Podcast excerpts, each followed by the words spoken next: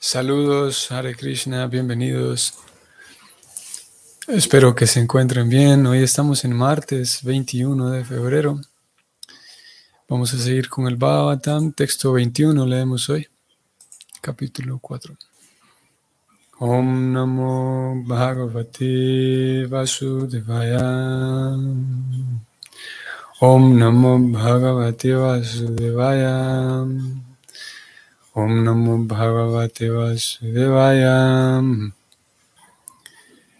यदङ्ग्रि अभिद्यना समाधिधौतायम् धियानुपश्यन्ति हि तत्त्वनात्मानम् वदन्ति चैतत्खवयो यतारुचं सम्यक् मुकुन्द भगवं प्रसिदतम्। Vamos a la traducción del verso. La personalidad de Dios, Sri Krishna, es quien da la liberación.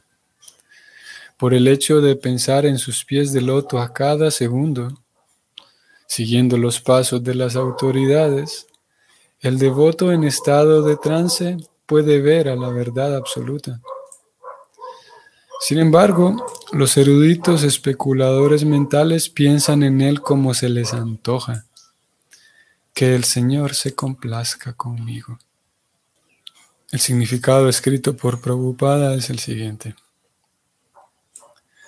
Los yogis místicos, después de hacer un esfuerzo tenaz para controlar los sentidos, puede que se sitúen en un trance de yoga tan solo para poder ver a la superalma que se encuentra dentro de todo el mundo.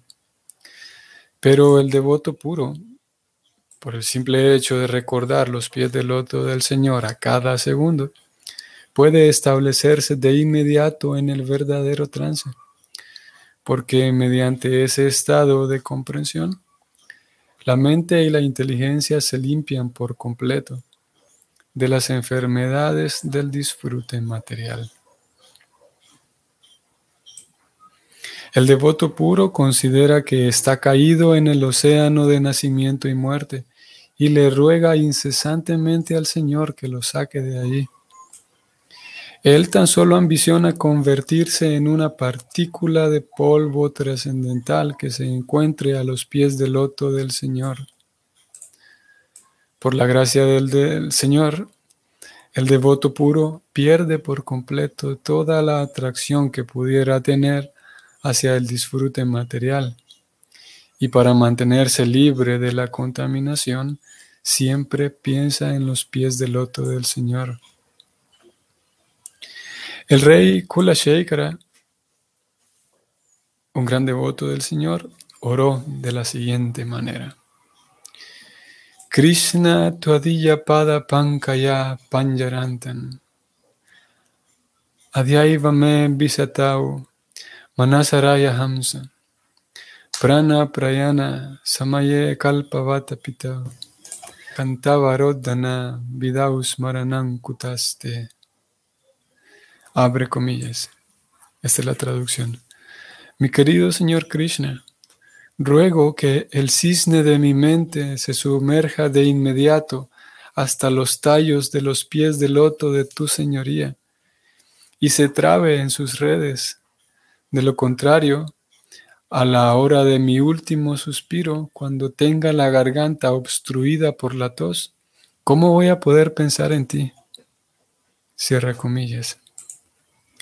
Entre el cisne y el tallo del loto existe una relación íntima. De modo que la comparación es muy idónea. Si uno no se vuelve un cisne o paramahamsa, no puede entrar en las redes de los pies del loto del Señor. Como se declara en la Brahma Samhita, los especuladores mentales no pueden ni soñar acerca de la verdad absoluta, especulando acerca de ella por toda la eternidad ni siquiera a fuerza de una consumada erudición. El Señor se reserva el derecho de exponerse a esos especuladores mentales.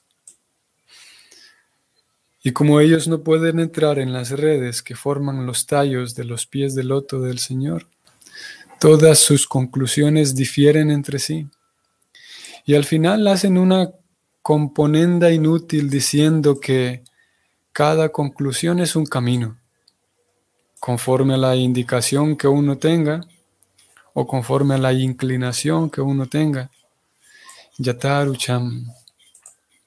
Pero el Señor no es como el vendedor de una tienda que trata de complacer a toda clase de clientes en el mercado de los especuladores mentales. El Señor es lo que es, la absoluta personalidad de Dios. Y Él exige una absoluta entrega únicamente a Él. No obstante, el devoto puro, por seguir los caminos de los acharyas o autoridades anteriores, puede ver al Señor Supremo a través del medio transparente, que es un maestro espiritual genuino. Anupashyanti. El devoto puro nunca trata de ver al Señor mediante la especulación mental, sino mediante el proceso de seguir los pasos de los acharyas. Mahayano Yenagata Sapanta. Por consiguiente, no existe diferencia entre las conclusiones de los acharyas Vaishnavas respecto al Señor y a los devotos. El Señor Chaitanya afirma que la entidad viviente, Jiva, es eternamente la servidora del Señor y que es idéntica al Señor y simultáneamente diferente de Él. Este tatua del Señor Chaitanya lo comparten las cuatro sampradayas de la escuela Vaishnava, todas las cuales aceptan la servidumbre eterna que se tiene con el Señor incluso después de la salvación. Y no hay ningún acharya Vaishnava autorizado que se crea el Señor o crea que Él y el Señor son uno. Esta humildad del devoto puro, quien se dedica a un ciento por ciento al servicio de Él, del Señor, pone al devoto del Señor en un trance mediante el cual puede comprender todo perfectamente. Porque al devoto sincero del Señor, el Señor se le revela tal como se declara en la Bhagavad Gita 10.10. El Señor, siendo el Señor de la inteligencia que hay en todos, incluso en la inteligencia del no devoto, favorece a su devoto con la debida inteligencia, de manera que el devoto puro se ilumine automáticamente con la verdad real acerca del Señor y sus diferentes energías. El Señor no se revela mediante la capacidad especulativa de uno, ni mediante los juegos de palabras que hagamos acerca de la verdad absoluta. Él se revela a un devoto cuando se siente plenamente satisfecho con la actitud de servicio que este último tenga. Shukadeva Goswami no es un especulador mental ni una persona acomodaticia que transige con la teoría de que cada conclusión es un camino. Más bien, él le ora al Señor únicamente, invocando su placer trascendental. Esa es la manera de conocer al Señor. Fin del comentario. El servicio devocional puro es el tema principal en todas las páginas del Bhagavatam. Prabhupada ha incluido aquí el, de entrada en el significado la diferencia o una de las diferencias entre el Vaishnava y otros sistemas. Puntualmente aquí él habló de la práctica del yoga místico. Y es que en el, en el yoga, aquí Prabhupada, si, si ustedes lo recuerdan, él mencionó cómo para practicar ese yoga místico se requiere mucha dedicación y ser muy estricto en, en tantas cosas. Obviamente hay todo tipo de personas con todo tipo de aspiraciones y hay quienes se sienten bien realizando por encima nada más las prácticas de lo que sea a lo que se dediquen. Pero una práctica de yoga seria y dedicada requiere eh, un buen control de, la propia vida de uno, control de lo que uno come, en fin, y tantas otras cosas. Y esa práctica seria del yoga, el resultado final es el contacto con la superalma, preocupado hablo aquí de ello. Mientras que, por otro lado, el servicio devocional, siendo aparte más simple en su aplicación, siendo muy simple, el resultado que da es mucho más profundo, más que solamente entrar en un trance. Posiblemente la idea de, entrar en trance o llegar a un estado de trance sea un tanto lejana para nosotros y distante, porque no es que encontremos todos los días o que tengamos referencia a mano de una persona o de personas a quienes nosotros podamos observar que se encuentran en estado de trance. Así que es un tanto lejana y también incluso puede sonar como de fantasía, una persona en estado de trance. Y lo cierto es que em, a través de la práctica del yoga, el practicante consigue eso, consigue un, trance eh, trascendental que le permite al practicante estar distante de todas las actividades materiales. Y el trabajo de Prabhupada es, y, la labor de Prabhupada la labor de, aquellos predicadores de la conciencia de Krishna, eh, y, eh, puntualmente Prabhupada, porque de él estamos leyendo este comentario, y más aún todavía porque él es quien se encarga de sacar toda esta todo el conocimiento trascendental y llevarlo afuera de la India. Personas como él, predicadores como él, tienen una labor bastante difícil por varias razones. Y una de ellas es que, lo vemos reflejado aquí, una de ellas es que él está presentando o tratando de presentar, tratando de, poner en contacto a las personas en general personas de todo tipo, de, todo tipo de personas y algunas veces personas con una inteligencia muy escasa, tratando de ponerlas a ellas en contacto con la verdad absoluta. Prabhupada habló aquí de cómo Dios es todo, todo el tiempo la suprema verdad. Y e, en ese intento, en ese trabajo de Prabhupada, poner en contacto a personas, a veces con muy poca inteligencia, ponerlas en contacto con Dios, pudiera parecer en algunas ocasiones, em, incluso, ¿cómo puedo decirlo? Em, impráctico. A ver, ¿cómo puedo decir esto? Vamos a suponer que una persona está hambrienta, está muy hambrienta, y tiene enfrente de sí o logra encontrar una rebanada de pan, un pedazo de pan. Y sabemos que si alguien está muy hambriento, y creo que lo hemos experimentado todos, cómo con e, e, estando muy hambriento, prácticamente cualquier cosa que uno coma, cualquier alimento, que en otro momento no me hubiera sabido muy agradable, no lo hubiera encontrado muy agradable, ahora porque tengo mucha hambre, lo siento muy sabroso. Creo que todos hemos tenido esa experiencia de estar muy necesitado, y, no solamente en cuestión de, hambre y alimento, sino en general, cuando yo tengo una necesidad muy grande, cualquier cosa que satisfaga esa necesidad, la voy a encontrar muy, muy agradable. A pesar de que en otros momentos de no necesidad no hubiera encontrado muy agradable esta cosa. Eso sucede con las relaciones, por ejemplo, también. Cuando estoy muy necesitado de atención, cuando estoy muy necesitado de un poco de cariño, termino aceptando la compañía a veces de personas que, que sí, que no aportan mucho, pero estoy, lo que pasa es que estoy muy necesitado de cariño y de afecto.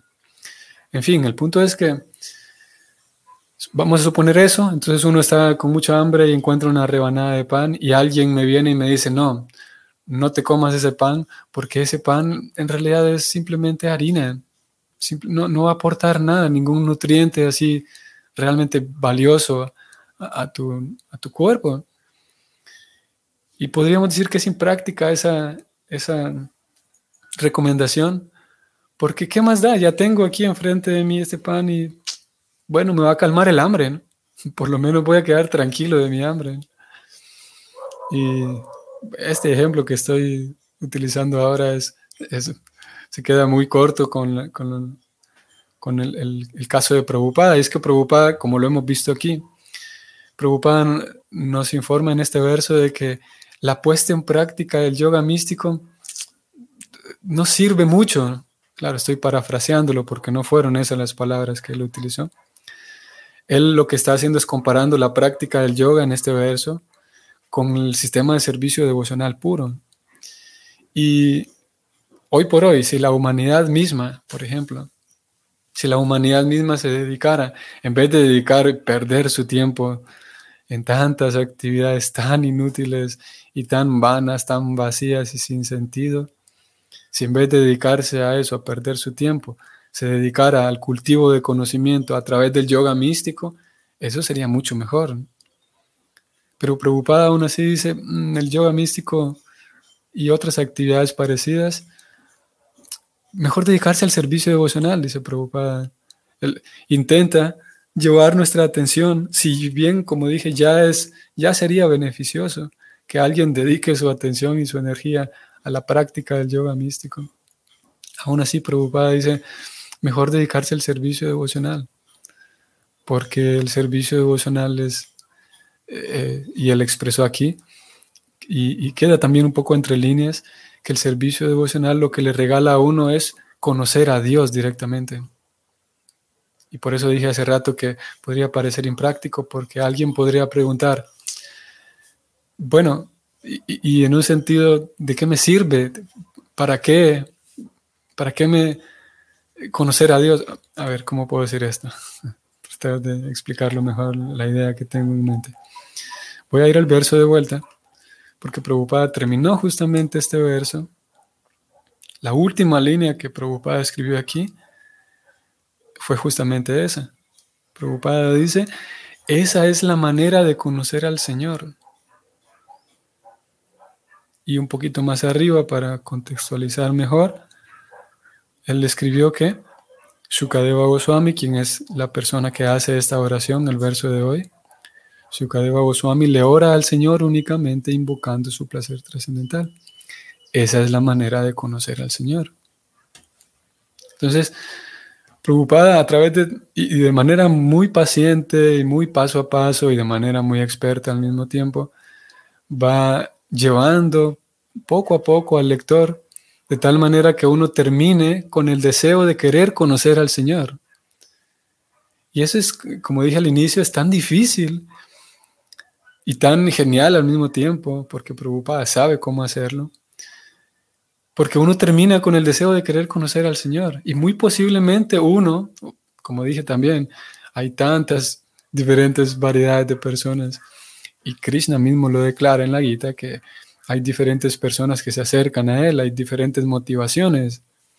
Y en general hay cuatro perfiles de personas que, que eh, en quienes se desarrolla una, un deseo de acercarse a la religión.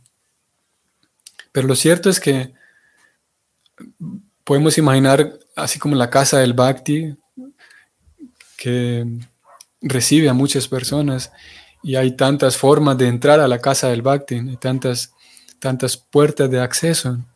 Pero una vez dentro de la casa del Bhakti, a pesar de que todos entramos de diferentes, desde diferentes eh, lugares, de diferentes puntos de acceso.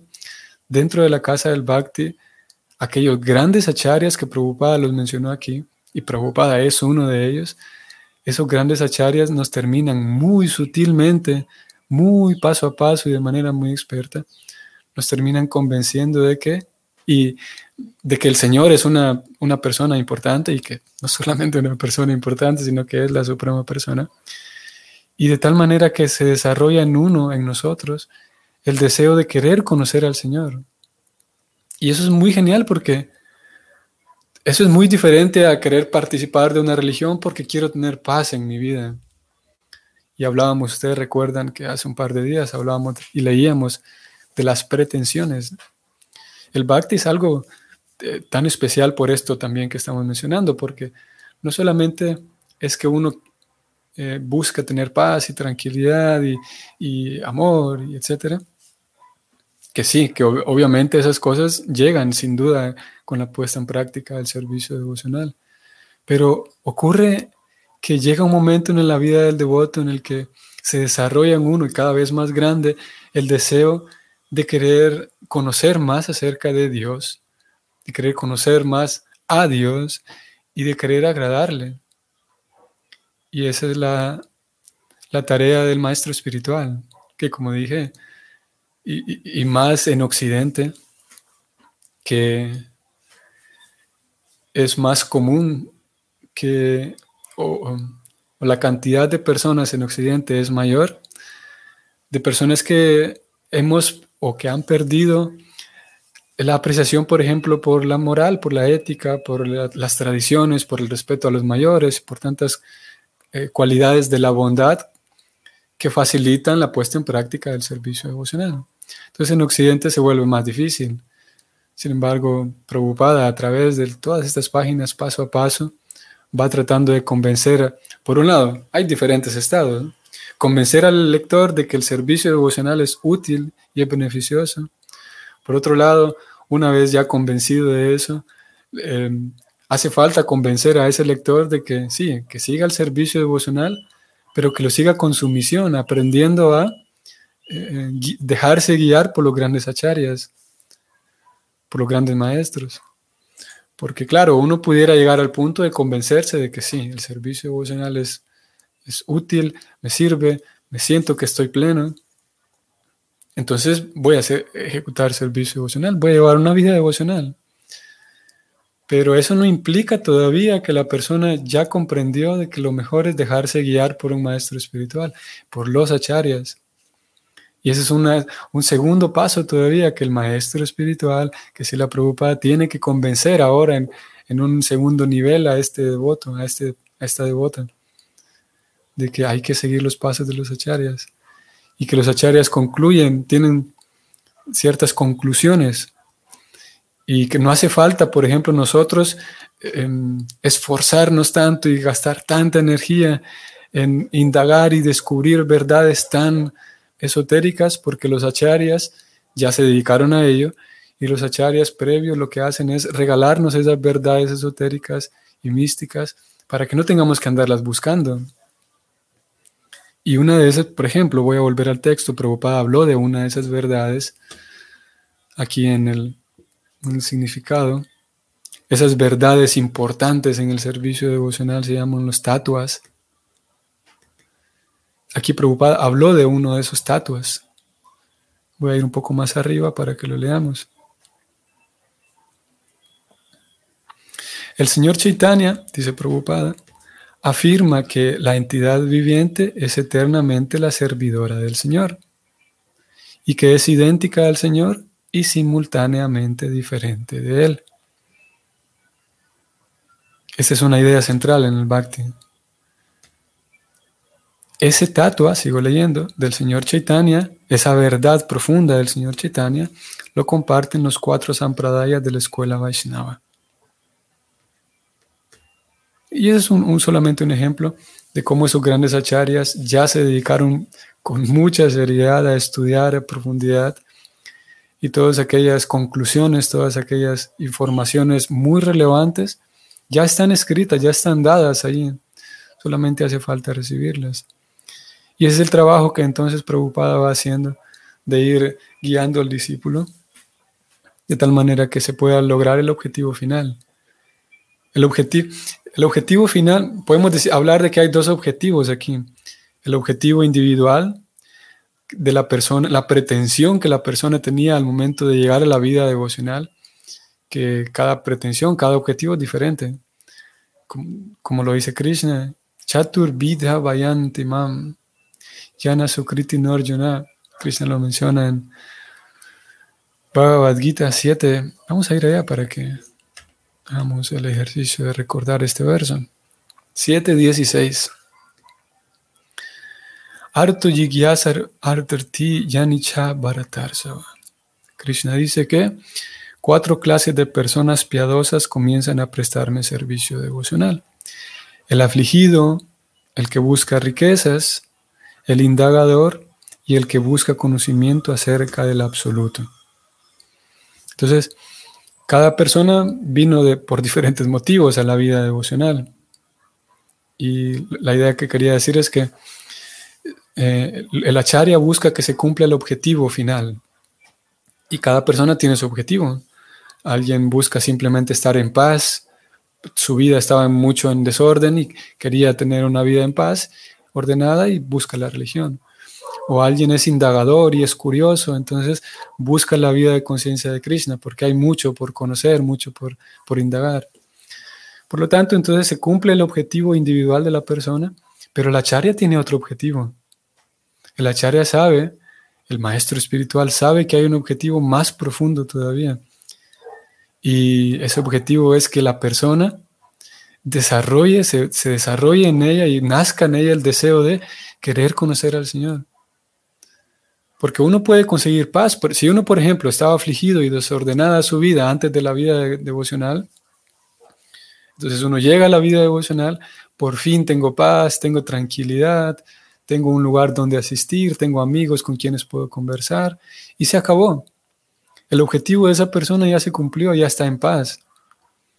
Pero la charya sabe, el maestro espiritual sabe, que si, que si no, lo, no lo ponemos a esta persona en contacto con el objetivo final, que es conocer a Krishna, es posible que esta persona eventualmente deje la vida devocional. Por lo tanto, la charya intenta ir sembrando y regando esa semilla. Primero la siembra, luego la riega, con mucha paciencia, para que después de que un tiempo pase, esta persona desarrolle el deseo de querer conocer al Señor, aquel, aquella ansias y deseos de querer escuchar más, de querer entregar, finalmente, de querer entregar su vida completa al Señor. Porque ese es el objetivo final, que el alma ni siquiera sabe que de manera consciente, ni siquiera sabe que es eso lo que está buscando. Ella piensa que lo que está buscando es solamente es paz. Pero en fin de cuentas busca conocer a su querido Señor. Tal como Prabhupada terminó aquí hablando, eh, escribiendo este verso, diciendo que esa es la manera de conocer al Señor. Porque en fin de cuentas todos estamos deseando eso. Encontrarse con, con nuestro querido Señor de vuelta. Ok, eso. Prabhupada habla aquí de cómo uno puede llegar, y hay gente que llega a la conclusión de que sí, cada quien tiene su propia verdad, cada quien tiene su propio camino. Y francamente y honestamente, el Bhagavatam dice, mentira, eso es una equivocación. Y, y, más en el contexto político de hoy por hoy, que crece más aquella idea de que yo tengo mi propia percepción del mundo, así que todos los demás tienen que seguirme el juego. Yo me creo que soy eh, cualquier cosa. Hoy por hoy está esa idea y con la, con la fuerza que está ganando cada vez más el postmodernismo. Se le conoce como un relativismo moral o un relativismo de diferentes maneras. Entonces la persona se cree que tiene el derecho de que yo me autopercibo como quiera por lo tanto, todos los demás tienen que seguirme el juego. Es una idea similar. Es, la misma, el mismo corazón, la misma estructura de esta desviación que Prabhupada mencionó aquí. No es verdad que cada quien tiene su propio camino, su propia verdad. Eh, lo cierto es que es una idea peligrosa. En cuanto a la vida espiritual, en todo en realidad. Eh, lo cierto es que el, alma condicionada es condicionada porque está en ilusión y para tener una vida libre, no solamente en términos espirituales, que es, que es el tema que a nosotros nos compete, pero para tener libertad en todo, libertad económica, libertad eh, eh, emocional, libertad de movimiento, libertad de todo tipo de libertad, siempre es necesario acoplarse a la realidad. En este caso, que el tema que a nosotros nos compete es el tema espiritual, si queremos tener libertad espiritual, necesitamos acoplarnos a la realidad. Y una vez acoplados a la realidad, tengo libertad. Y sí, pero Pablo de ello entonces que no es verdad, no es verdad que cada quien tiene su camino, cada quien tiene su verdad. Hay una verdad es un tema para otra vez, para otro día también. Un tema de la superioridad de la, de la verdad absoluta, la, superioridad del servicio devocional. Y lo mismo, en otro, ese mismo esquema aplicado a otras esferas, es necesario que el ser humano se acople a la realidad y no que voy a intentar yo que la realidad se acople a mi percepción de mi vida. Postmodernismo y sus filosofías son bastante, bastante crueles y dañinas. Ok, ahora sí terminamos. Entonces, eh, queridos Vaishnavas, que tengan un excelente día. Si el Señor entonces nos permite, vamos a seguir mañana. Hare Krishna.